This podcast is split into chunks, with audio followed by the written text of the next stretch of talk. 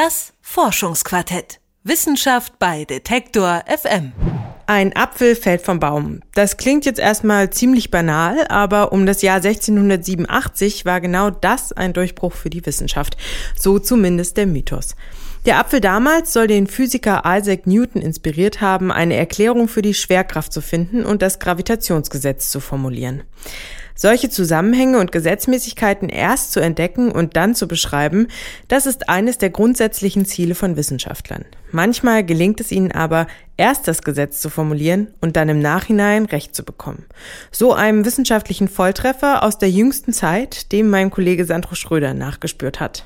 Im Jahr 1965 verfasst ein Wissenschaftler einen Artikel für die Zeitschrift Electronics International. Er soll über die Zukunft der Branche spekulieren und schreibt, Integrierte Schaltkreise werden zu solchen Wundern führen wie beispielsweise dem Heimcomputer, der automatisierten Steuerung von Autos und tragbaren Kommunikationsgeräten. Diesen ziemlich treffenden Ausblick wagt damals der Physiker und Chemiker Gordon E. Moore. Noch im selben Artikel stellt er eine weitere Prognose auf, wie es mit den Grundbausteinen der Computer weitergehen könnte. In den nächsten zehn Jahren bis 1975 wird sich die Zahl der Komponenten auf einem integrierten Schaltkreis jährlich verdoppeln. Eigentlich wollte Moore damit nur so Pi mal Daumen den aktuellen Trend der Computertechnik beschreiben. Denn integrierte Schaltkreise, auch Chips genannt, waren 1965 noch ziemlich neu.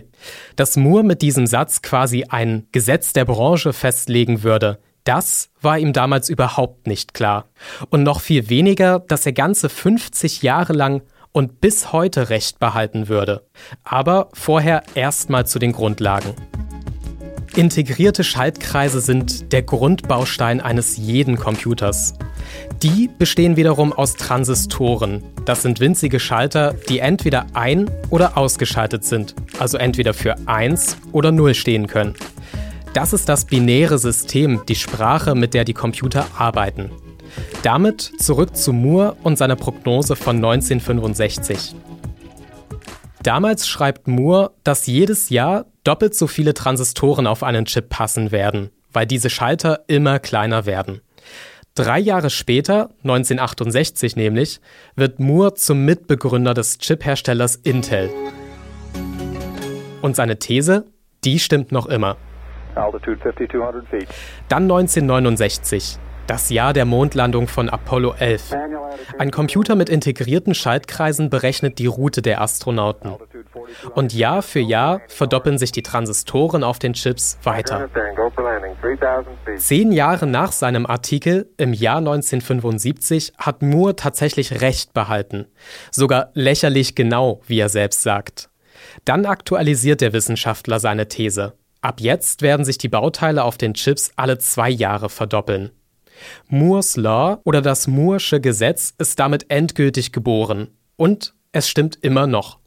Wer also heute Angry Birds auf dem Smartphone spielt, der berechnet die Flugbahn der wütenden Vögel ungefähr mit 120 Millionen Mal mehr Rechenpower, als die NASA bei der Mondlandung hatte. Dieses katapultartige Wachstum kommt zustande, weil die Chips seit 1975 tatsächlich alle zwei Jahre doppelt so komplex geworden sind. So, wie es Moore vorausgesagt hatte. Aber die Prognose von Moore ist kein Naturgesetz wie die Gravitation, sondern wurde einfach zu einer selbsterfüllenden Prophezeiung. Weil Intel und auch die anderen Chiphersteller sich wortwörtlich daran hielten. Sie haben bewusst dafür gearbeitet, haben dafür immer mehr Geld investiert um wirklich alle zwei Jahre einen neuen Chip vorzustellen, der dann doppelt so komplex wie sein Vorgänger sein musste. So wollte es das Gesetz, so wollten es die Hersteller. Aber seit 2013 verlangsamt sich die Chip-Entwicklung.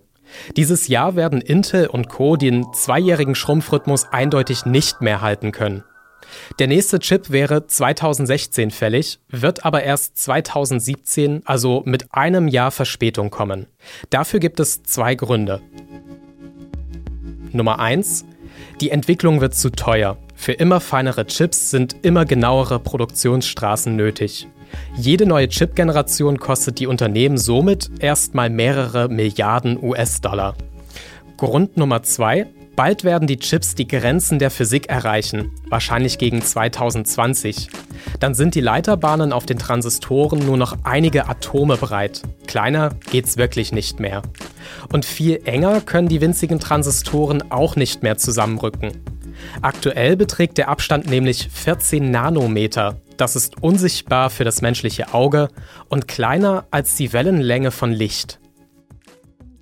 Deswegen wird die Prognose von Gordon E. Moore bald kein Gesetz, keine selbsterfüllende Prophezeiung mehr sein.